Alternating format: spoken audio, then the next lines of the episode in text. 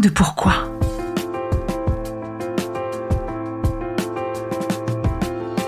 Écoutez bien. Ici, les spécialistes de la résilience, les survivants du cancer, vous raconter leur traversée, leurs chocs, leurs peurs, leurs espoirs et leurs choix face à cette maladie qui les transformera à tout jamais.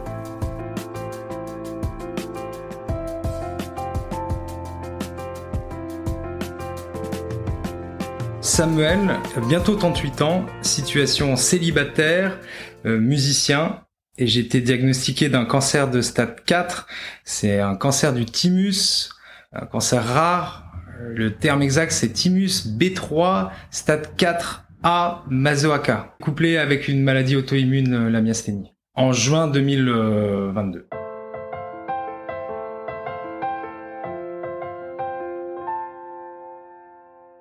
Bonjour Samuel. Bonjour Magali. Merci de m'accueillir au Lila chez toi, dans ton salon. Merci beaucoup. On s'est connus via les réseaux parce que j'ai regardé une de tes vidéos qu'un de tes copains avait posté sur ton parcours. JC et Pierre, là, ouais, ouais. Exactement, une vidéo hyper touchante où depuis un an, en fait, tu racontes ce qui t'était arrivé. Et effectivement, je suis euh, vraiment euh, heureuse que tu nous parles de ce cancer duquel on n'a pas encore parlé dans Un de pourquoi. Bah, je t'en prie. Et déjà, comment ça va, Samuel? Bah, ça va beaucoup, beaucoup, beaucoup mieux. Je suis passé de mort-vivant entre guillemets à vivant en, une annonce euh, en janvier dernier après l'opération. Et euh, là, j'ai repris des forces. Euh, ma myasthénie semble stabiliser. Moi, je descends les corticoïdes. Bah, je reprends vie. Hein. Je reprends vie fort. Je refais de la musique et, puis voilà. Je, je monte même un spectacle.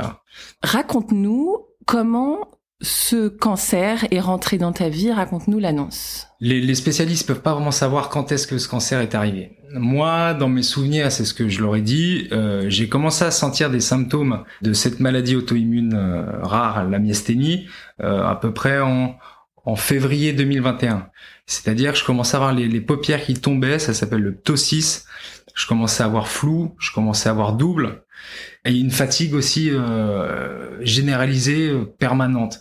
Et donc, euh, moi, je suis un peu tolérant à la douleur parce que j'ai vécu d'autres traumatismes dans ma vie, là, un, très lourd en 2013. donc, bon, je peux l'annoncer. Hein, J'étais tombé de six étages d'un immeuble, donc j'avais eu tout cassé vraiment. Et donc, j'avais réappris à marcher, à respirer, à, j'ai tout réappris en fait. Hein. Et donc, euh, ben voilà, j'ai des douleurs chroniques. Donc, euh, euh, je suis allé voir mon médecin traitant. Euh, ça devait être en février 2022. Et là, je lui ai vraiment dit, docteur, je me sens pas bien. C'est vraiment bizarre. Je me sens oppressé. j'ai les yeux qui tombent. Et du coup, bon, lui m'a dit, bah écoutez, monsieur, reposez-vous. vous avez besoin de repos avec ce que vous avez vécu. voilà, même si c'est il y a quelques années. voilà, le corps a une mémoire. J'étais d'accord. Donc moi, je me dis, bon ben, j'y vais encore plus fort je ne fume plus, euh, je ne bois plus d'alcool, je ne prends plus aucun médicament, je mange bio. La totale. À la totale. Salade, tomate, oignon. Euh, je faisais du sport tous les jours, j'étais au taquet. Et en fait, les symptômes s'accentuaient. Donc, je suis retourné le voir un mois après. Je lui dis, dans le docteur, là, ça va pas. Je, je, vois double. Je ferme un œil quand je conduis mon scooter pour rentrer du conservatoire. Je suis oppressé, là. Je, j'angoisse. Je, sais pas pourquoi. Je, je sais pas. Et là, il m'a pris très au sérieux. Donc là, il a, il a fait les tests pour l'AVC, etc. et tout. Et puis, il m'a prescrit une, un bilan sanguin avec notamment euh, euh, un contrôle des, euh, des récepteurs de l'acétylcholine. Euh, donc c'est un truc qui est vraiment propre à la myasthénie, ça. Donc lui, il l'avait senti déjà à, ce moment-là. Et donc, chose très bizarre, le soir même, je me retrouve à faire une occlusion intestinale. Les pompiers sont venus me chercher chez moi, c'était le 1er juin. Et donc quand j'ai été emmené en urgence à la Pitié, parce que j'étais suivi là-bas déjà en, service ménégo pour tout ce qui est digestif, tout ça, ils ont, ils ont constaté cette occlusion. Donc ils se sont dit que le système était beaucoup plus feignant de par la myasthénie, puisqu'ils ont découvert ensuite la myasthénie. Et ensuite, j'ai été transféré à Rothschild. Ils ont continué les examens. Ils m'ont demandé si je maigrissais, si machin, truc. à un moment, je commençais à leur dire, bah, écoutez, dites-le moi, c'est quoi J'ai un cancer, j'ai le cancer. Et ben oui, c'est ça. Ils avaient euh, diagnostiqué la myasthénie, et, mais ils cherchaient plus, en fait. Ils cherchaient des causes, parce qu'en fait... La myasthénie, en fait, c'est un symptôme, c'est ça? C'est un symptôme, ouais, c'est le corps qui produit des anticorps qui vont paralyser un, un neurotransmetteur de l'acétylcholine. En gros, euh, au bout d'un moment, il y a, y a une faiblesse musculaire qui se fait puisqu'il y a une mauvaise communication et donc il faut éviter tous les médicaments ou produits qui peuvent avoir un effet sédatif, sinon on peut en mourir. Le, le, le plus risqué, c'est et c'est ce que j'avais en plus à la fin, c'est des problèmes de déglutition, de fausse route, des problèmes respiratoires aussi. Ça peut paralyser carrément le et donc le système respiratoire, bah, on meurt rapidement on finit en réa. Et puis, ben, j'avais du mal à, à, parler aussi, au niveau de la phonation. Ma voix parlait, passait dans le rhinopharynx. Euh, donc c'était un peu flippant, surtout quand je donnais des cours de chant avec des élèves, je, je comprenais pas ce qui m'arrivait ce que je veux dire, c'est que c'est pas rare qu'il y ait un dérèglement du thymus dans, dans des cas de myasthénie. Donc c'est pour ça que directement ils ont commencé à faire des recherches à ce niveau-là. Donc on a fait scanner, IRM, et puis euh, après ça on a fait PET scan quand c'était établi qu'il y avait un cancer pour voir où il était situé, enfin s'il y avait pas de métastase et si voilà comment ça se passait. Et donc ce jour-là, qu'est-ce qui se passe dans ta tête? Ah bah je prends une grosse claque parce qu'en plus, alors je vais le raconter parce que c'est, maintenant c'est drôle avec du recul, mais euh, le même jour, j'avais un entretien téléphonique avec une structure pour laquelle euh, je travaillais en tant que musicothérapeute parce que j'accompagnais des personnes en situation de handicap. J'apprends sur mon lit, alors que je venais d'apprendre que j'ai un cancer, qu'en plus J'étais viré. Euh, là, le, ciel me tombe sur la tête. Je fais, qu'est-ce qui se passe? Je comprends plus rien. T'en veux à plein de monde euh, et à personne, tu sais plus à qui t'en veux en fait. Tu te dis non mais c'est pas possible, qu'est-ce que qu'est-ce que j'ai fait? Alors on essaie de me remonter un peu le moral, on me dit euh, ça se trouve c'est que le thymus. Donc là si c'est que le thymus, eh ben pas de problème, vous inquiétez pas, on, on opère et puis euh, hop, c'est parti. En, en, septembre, vous êtes reparti dans le game et tout. Donc je me dis ok, c'est cool. Il y a peut-être une petite chance que ce soit pas si grave. Ça va être rapide. Je me dis c'est cool. Puis ils, dit, ils me disent en plus, si jamais on vous retire le thymus, la myasthénie, euh, elle peut disparaître aussi. Par contre, c'est pas nous les spécialistes. Faut que vous alliez à Maryland Long maintenant. Au Plessis Robinson. C'est eux qui vont qui vont regarder ça. C'est le chirurgien qui va qui va regarder ça. Donc ils me transfèrent là-bas. Moi j'arrive un peu. Euh, motivé, j'arrive même, j'y vais même en, scooter, hein, tu en forme et tout. Et là, euh, l'annonce tombe. Le chir, euh, qui est une personne formidable, j'en dois une. Bah là, il me dit euh, non, non, monsieur, en fait, c'est pas on opère et, c'est terminé. C'est pas une petite appendice que vous avez là. En fait, le truc, c'est énorme. Vous avez une tumeur énorme et non, c'est pas opérable. En l'état, c'est pas opérable. Puis en plus, euh, c'est métastasé. Elle me dit là, monsieur, en fait, vous êtes parti pour du très très très très long là. Du coup, c'était énorme derrière euh, donc la cage thoracique. Hein, c'est là que ça se passe. Et quand tu dis métastasé, c'est-à-dire J'avais des métastases sur le poumon gauche et euh, un peu sur le poumon droit. Donc ça partait dans le médiastin. Ces mots, c'est qu'il m'a dit c'était très métastasé. Il me dit écoutez monsieur, parce que j'aime bien dire on est ensemble tout le temps. Il me dit bah, eh ben on va être ensemble. Si vous nous faites confiance, on va avancer ensemble et on va y aller et on va essayer de le vaincre. Il me dit mais moi par contre euh, c'est pas moi qui décide. Là il faut que vous alliez directement à, Gustave Roussy, donc je prends rendez-vous avec le meilleur. Voilà, c'est eux qui vont vous, vous driver. Vous avez les meilleurs des meilleurs. C'est la chance que vous avez dans votre malheur. Il va falloir qu'il y ait cinq spécialistes qui se, qui travaillent de concert pour vous guérir. Parce que c'est une maladie rare, couplée à un cancer rare. Vous êtes un cas d'école. Et toi, qu'est-ce que tu en penses en sortant de là En fait, tu ah bah je pleure, ah, je pleure fort. J'appelle directement euh, ma mère, des potes. Je suis en état de choc. voilà. Le professeur il m'annonce que que je vais en avoir pour des années. Voilà, ils savent pas s'ils vont y arriver, mais euh, voilà, je suis complètement sonné. Je sais même pas comment je vais faire pour rentrer chez moi. J'étais en scout là, j'étais là, j'étais bon, voilà, euh, attends, ressaisis-toi, faut que tu rentres quand même au lit là. Qu'est-ce qu'on fait en fait quand on a une annonce comme ça? On rentre chez soi, on appelle. Euh, j'ai l'impression que j'ai fait comme les, les, prisonniers dans le couloir de la mort. J'ai recommencé à fumer. Voilà. le premier truc que j'ai fait, j'ai fait, j'ai demandé une clope, j'ai fait, ah, voilà, faut que je fume une clope là. J'en ai fumé plein d'ailleurs. Et puis ok, je redescends un peu, et puis bon bah vas-y, on va y aller. Plus j'avançais dans le temps, plus les nouvelles étaient horribles. Quand j'ai fini ce rendez-vous-là à Marie-Lanong, trois semaines après, je suis arrivé à, l'Institut Gustave Roussy. Alors déjà, il me prenait avec des pincettes. Et puis bon bah là, euh, entre guillemets, je m'étais préparé au chantier. C'est-à-dire, je m'étais déjà rasé la tête, moi. Je suis arrivé, j'avais le crâne rasé, en prévision. Et il m'a dit, bon, alors monsieur et tout. Je lui ai dit, écoutez, allons-y, on y va, on envoie du lourd, je suis prêt à aller au combat. Il m'a dit, ok, J'aime ça, vas-y, on y va. Ok, on cale les sessions, et là, il m'a parlé vrai. Je lui ai dit, parlez-moi vrai, on se parle vrai, comme ça, on perd pas de temps et on avance ensemble, quoi. Il m'annonce, effectivement, on va essayer de tenter trois, quatre sessions de chimio très lourde, en hospitalisation complète pendant 24-48 heures. Et puis euh, à chaque fois, il se passait trois semaines. Si on réussit à réduire la tumeur, eh ben c'est super. Ça veut dire qu'on peut aller vers l'opération. Si on n'arrive pas à réduire la tumeur et aussi à enlever les métastases, là, eh ben là par contre, ça va être très très compliqué. Euh, on va commencer à parler de choses très très lourdes. Et donc il commence à m'annoncer qu'il va me rester quelques mois. Là, tu commences à parler de, de temps, quoi. Et quand on commence à parler de temps, c'est euh, c'est carrément ingérable. Samuel, est-ce que tu as eu peur? Ah ouais ouais, j'ai eu très très peur. Plein de choses là.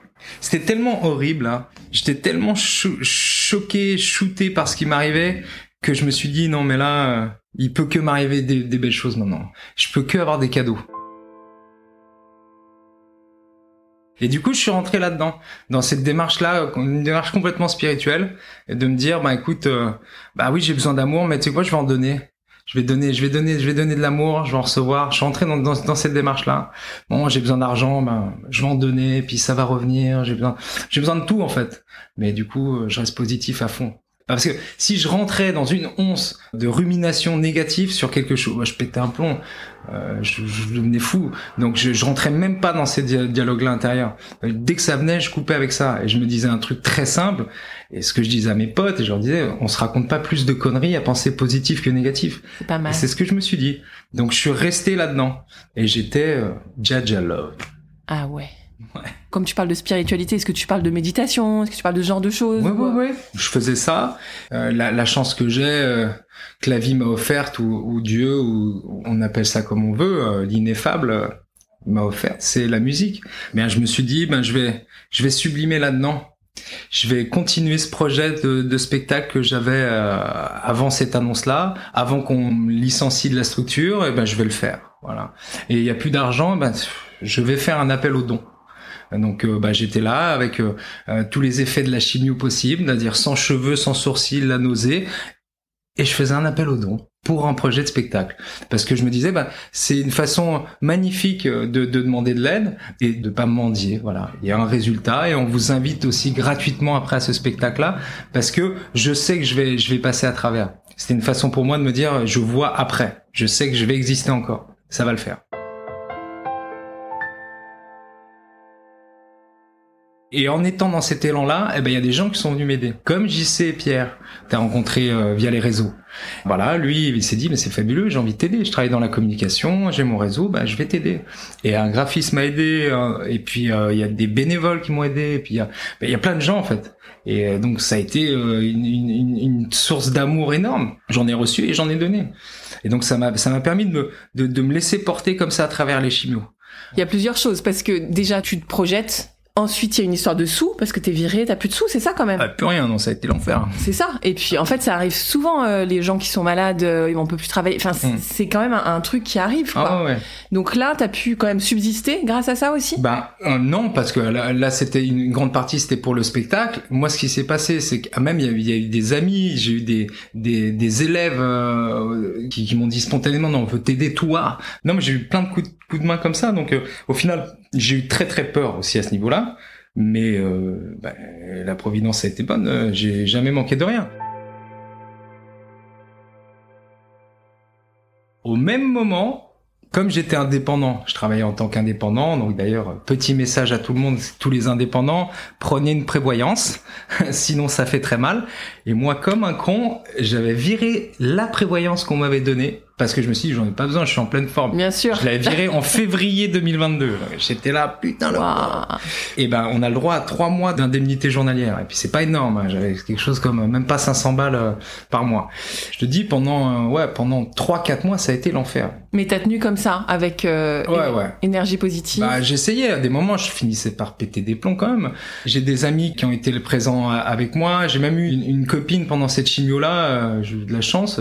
J'allais te demander justement le bah, cœur et tout. Euh, bah, bah, ce qui s'est passé, c'est que j'étais tellement positif que il euh, y avait mon petit frère qui était là à, l'appart et, euh, et, je lui ai dit bon, j'avais j'avais matché avec une fille sur Tinder avant tout ça, mais bah là j'ai plus de cheveux là donc je sais pas trop si il m'a dit oh vas-y t'es cool tente-le. vas-y ça va te faire du bien. Je fais ok d'accord. Alors je suis allé Puis je suis allé en scooter et tout. Euh, c'était après la troisième chimio. D'ailleurs, troisième chimio, j'avais le Covid en même temps, donc euh, j'ai morflé à la troisième chimio.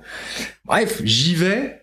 Et bah écoute, euh, elle me regarde comme ça, elle me dit attends, t'es t'es malade? Je fais effectivement.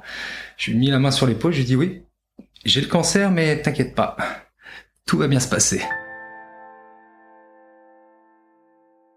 J'ai parlé vraiment en vérité, de façon très transparente. Et elle aussi, au final, en deux heures, elle connaissait toute ma vie, je connaissais toute la sienne. Bon, on était ensemble. Hein. Je lui fais une dédicace par la même occasion si jamais elle entend.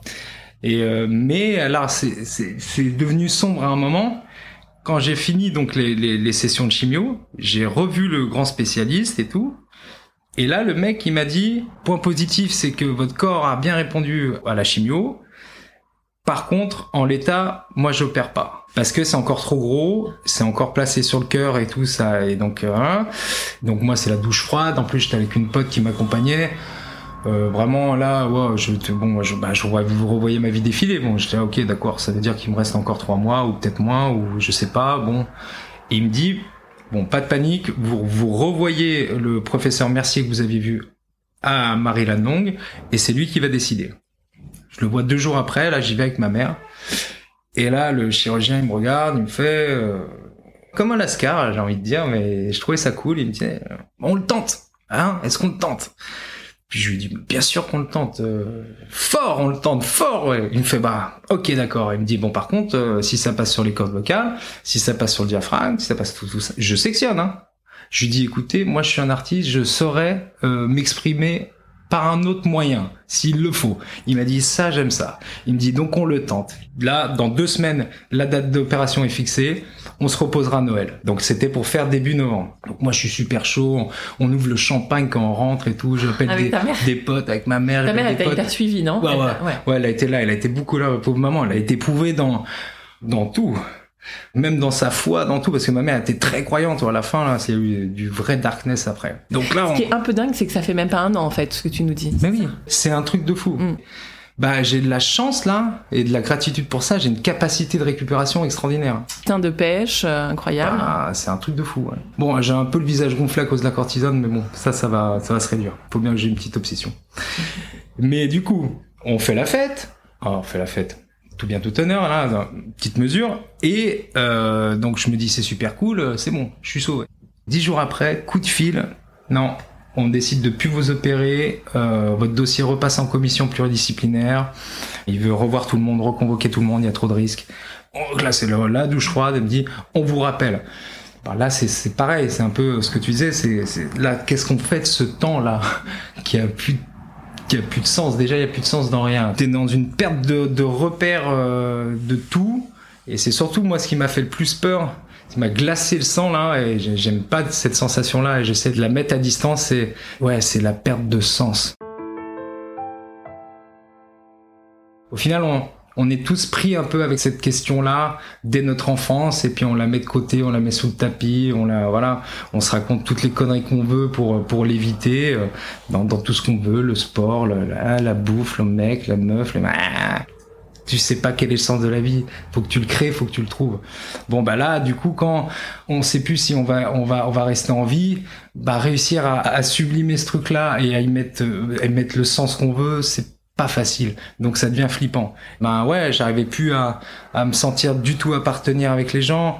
Quand ils rigolaient en terrasse, bon, ouais, ça matchait plus avec personne en fait. Ça marginalise à fond, non? Ah complet. Là même, même les trucs que je regardais à la télé, je voilà, voilà.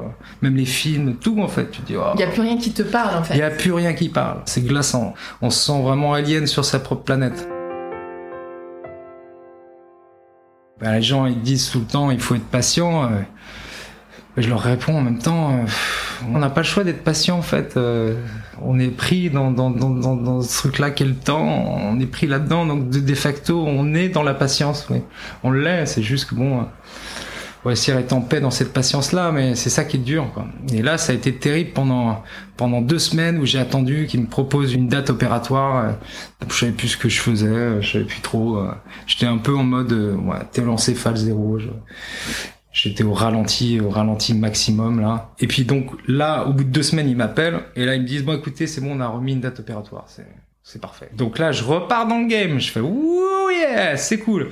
Et alors là, le, ce truc un peu paradoxal, c'est que en plus, le problème, c'est que il y a ah, on a une petite ambiance canine. C'est que, ben, ça se trouve, je vais me faire charcuter. Euh. Ça se trouve, je vais, je vais finir sous respirateur à vie euh, avec une canne. Ouais, et, et, en plus, le, le professeur m'avait dit, on sectionne les cordes vocales, vous allez parler comme un robot, quoi. C'est eh, comme ça, quoi.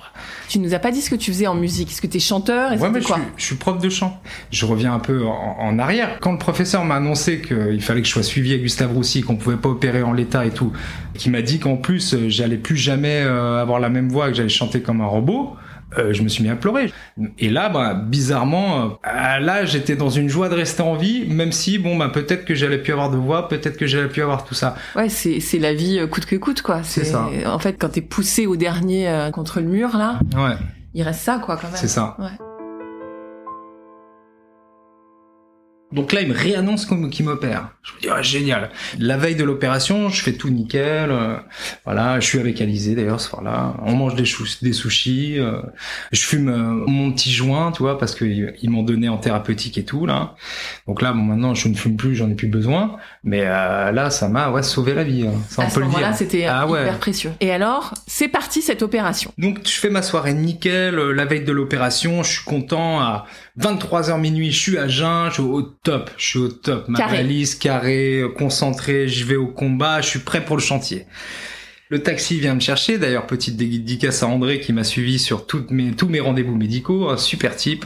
Et donc il m'attend, j'arrive avec ma valise, ma mère est là, tac, on monte dans le, dans le taxi conventionné, on part, et là tiens-toi bien, 20 minutes avant d'arriver à l'hôpital, coup de téléphone, rentrez chez vous, on a un problème au bloc, on vous rappelle. Attends, c'est pas possible. Non mais c'est quoi le délire? Je sais pas, si toi ça va te parler, mais c'est que à chaque fois tu fais des annonces, les gens ils te demandent comment tu vas. Ça aussi c'est un truc, faut en parler. Tu passes plus de temps à rassurer les gens qu'à te rassurer toi-même. J'étais pas loin de 2 à 3 heures par jour sur mon téléphone à répondre à des messages. Bien sûr que les gens ils veulent te donner de l'amour, mais à la fois ils ont besoin de se rassurer eux parce que ça les ramène à leur propre rapport à la mort à tout ça. Mais à un moment quand ça fait déjà trois fois qu'on te déprogramme là, tu commences à avoir du mal à donner de la joie et de l'amour et à répondre à des messages où tu sais que bon c'est la personne elle t'envoie ça surtout pour la rassurer elle-même. Donc tu le fais mais là ça commence à être épuisant. J'ai j'ai commencé à me mettre sur off là. Et donc là j'ai dû attendre encore dix jours et ils m'ont opéré. Euh, j'étais là, il va se passer un truc, je sais pas, ça devient bizarre cette histoire, je sais plus. Là, je sais pas si, si ça te parlait, mais t'es obligé de signer plein de documents. Euh, qu'est-ce qu'on fait si jamais on, on vous rate euh, Tac tac. Est-ce qu'on vous débranche Est-ce que vous, hein, on vous laisse en état végétatif ah, T'es en train de cycler. Même t'es, limite, tu fais ton testament. Donc bon, tu sais pas trop où tu vas. Puis là, moi, encore une fois, ma tumeur, elle était sur le cœur, donc collée au cœur. Donc bon, c'était un chantier. Et donc je me réveille alors déjà, ça devait durer 3h30, ça a duré 6h30. Mais bon, ils ont fait du bon boulot. Et surtout, tu te réveilles. Quand tu ouvres les yeux, tu te dis quoi? Tu te dis yes Bah ouais, ouais, bah, t'es un peu shooté déjà. Tu fais ouais, bon, c'est ok. Et le mec, il m'avait ouvert de gauche à droite, de l'aisselle gauche à l'aisselle droite. Et je fais, mais je comprends pas. C'était pas ce qui était prévu. Je fais, c'est quoi cette histoire? Je comprends pas. Et là, je le vois passer, euh, je sais pas, un moment, et je le reconnais. Et donc, je dis, ah, docteur, docteur. Et donc, il vient me voir, et puis il m'explique.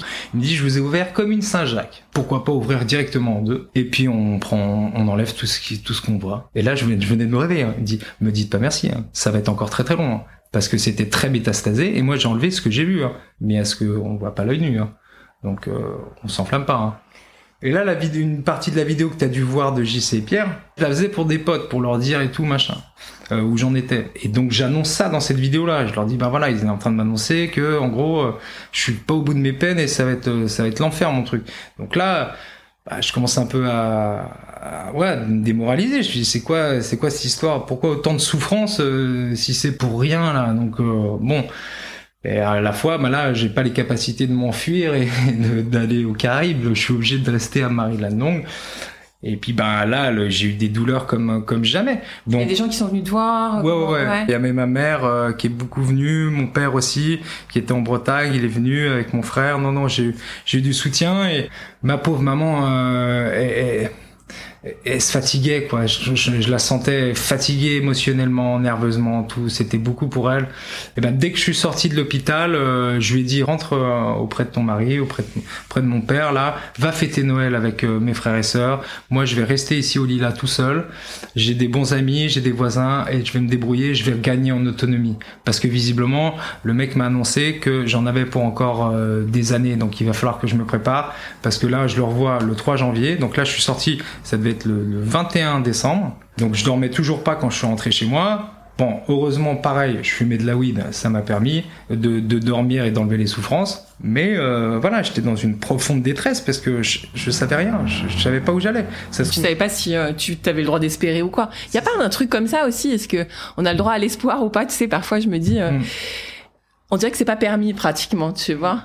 T'as pas ressenti un truc comme ça ben, C'est une richesse quand même l'espoir, non Bah oui, l'espoir c'est ouais ouais c'est important, c'est comme la foi. Mais c'est vraiment quand tu perds la foi, tu perds l'espoir, t'arrêtes d'y croire, que tout s'arrête. Mais pour tout en fait. Et ça, je l'ai bien compris. Que ce soit pour des projets personnels, que ce soit pour euh, des espoirs amoureux dans un couple, que ce soit pour une quête de travail ou de logement, quand on arrête d'y croire, bah, quand tu jettes l'éponge, c'est là où tout s'arrête. Pour tout en fait, pour tout. Notre seul devoir à nous, c'est d'être positif et de continuer à y croire. C'est ça notre devoir à nous. De reste, on en a un à foutre. Notre entreprise personnelle n'a pas de sens non plus. Nous, euh, voilà, que tu sois une rockstar, un banquier, un boulanger, on n'en a rien à foutre. L'important, c'est comment tu vis intérieurement. Hein si tu es en paix dans tout ça, peu importe ce que tu vis, ben tu vois, tu t'auras réussi ton passage. C'est cool. C'est d'être ensemble. C'est de s'accompagner sur, sur, dans, dans, dans, la vie. Donc là, je suis dans le mal. Je fais Noël tant bien que mal. J'essaie de rigoler, mais je rigole pas du tout. Qui est autour de toi? Quelques voisins. Mais bon, je voulais, je, je restais un peu tout seul parce que j'étais très fatigué, j'avais mal et j'avais pas le moral. Donc j'avais pas envie de, de, commencer à justifier quoi que ce soit pour qui que ce soit. En plus, j'avais pas de thunes, j'avais pas de dossier d'MDPH. Et, du coup, j'étais vraiment dans ce darkness là. Et j'avais le rendez-vous le 3 janvier avec euh, le professeur euh, Mercier, donc euh, contrôle, radio de contrôle, et puis scanner, et puis voilà. Donc j'arrive un peu déprimé comme ça. En plus, je me dis, ben écoute, je dois refaire mon dossier d'AH. Je suis son premier patient, retour du 1er janvier. Je lui dis, bon, c'est pas grave, je vais lui demander de remplir le CERFA, parce que là, sinon, j'ai pas de quoi vivre. Je lui dis là, si vous me laissez en vie, mais j'ai pas de quoi vivre ça devient un petit peu euh, n'importe quoi. Si Donc le mec, il m'a, il a tellement été adorable qu'il m'a rempli mon, mon certificat médical. Mais avant ça, c'est ça la bonne nouvelle, c'est qu'il a regardé mes radios. Il était avec euh, son interne et il a fait, bah, écoutez monsieur, bah moi je vois plus rien.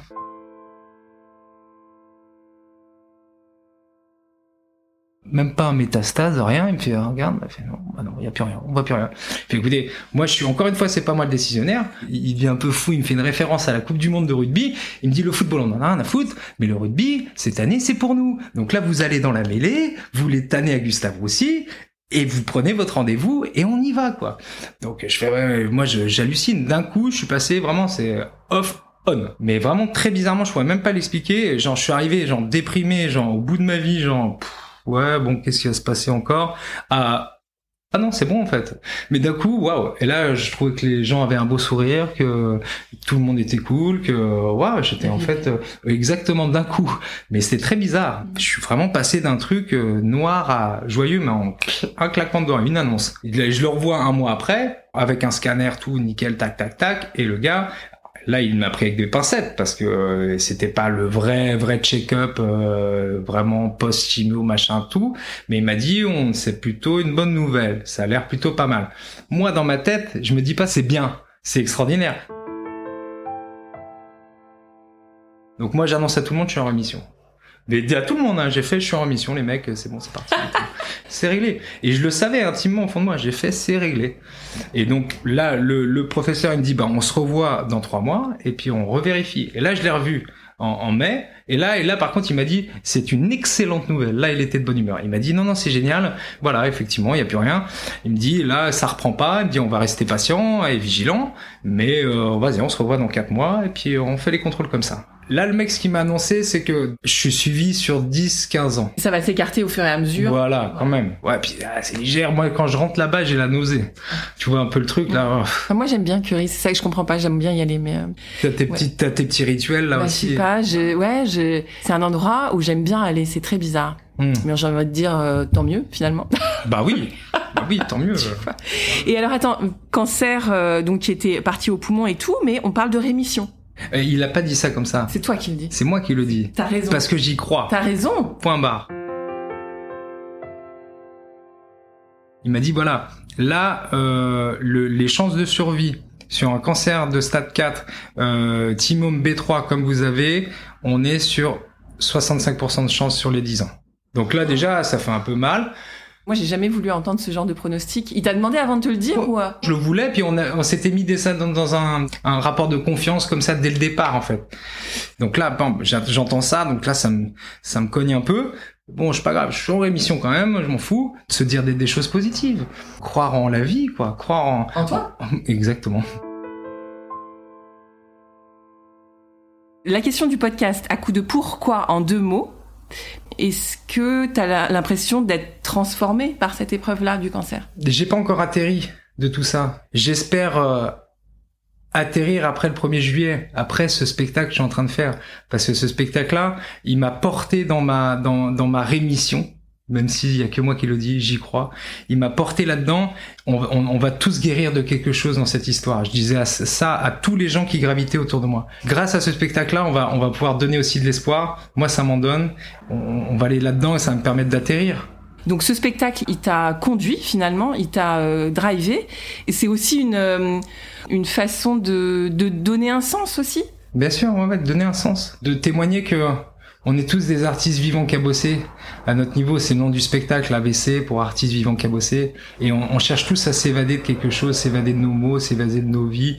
Donc là-dedans, c'est vraiment une intention de transcender les choses. Et, le message même du spectacle que j'ai mûri justement dans les chimios, parce que j'ai vraiment écrit tout ça pendant les chimios, mais c'est que, en gros, on passe notre vie à essayer d'apprendre à aimer et on sait pas comment aimer. On sait pas comment s'aimer, on sait pas comment partager euh, l'amour, on, est perdu là-dedans. Et parfois on peut avoir des fausses espoirs, des fausses attentes là-dedans. Donc on pense euh, que qu'on va être comblé en quand, quand les gens nous appartiendront ou ou quand on, on, pourra acquérir certaines choses. Et, et, on se rend compte que la meilleure façon de vivre l'amour, c'est de le donner et c'est surtout de le partager. Et c'est grâce à, à la rencontre et à la réalité de la rencontre que ça peut se faire c'est une invitation à, à, à, mieux se rencontrer pour se rendre compte qu'on n'est pas qu'on n'est pas seul euh, dans, dans, nos souffrances et nos blessures euh, nos blessures fondamentales euh, d'abandon. Et on a tous ça. On est tous des artistes vivants cabotés. On fait tous de notre mieux. Si on se rend compte vraiment on va pouvoir ben, transcender, quitter nos petites fictions mentales pour vivre et créer autre chose ensemble. Et se rencontrer soi, t'en penses? Et se rencontrer soi-même, bien sûr. Ah oui, je me suis touché du doigt, euh, j'ai touché mes failles. J'ai dû apprendre à, à, à, jongler avec. Je me suis rendu compte que ce que je pensais être réglé euh, l'était pas, et que peut-être que ça le sera jamais aussi. Donc je dois être dans l'acceptation. Donc j'ai dû être vraiment dans, dans une démarche de ouais d'acceptation et de foi. Dans la mesure où on n'est pas certain que la mort soit une finitude, bon bah en fait tout va très bien. Samuel, je suis trop fan. Merci beaucoup, trop fan de toi. Et euh, surtout, euh, merci pour euh, cet euh, espoir et cette euh, joie que tu donnes. Donc là, quand on dit Survivor, là, vraiment, ça prend tout son sens dans ton histoire. Mm. Bravo. C'est tout ce que j'ai Merci, merci Magali. Si cet épisode vous a plu, vous pouvez vraiment nous aider à le rendre plus visible en lui donnant 5 étoiles sur Apple Podcast et en rédigeant votre commentaire. Merci.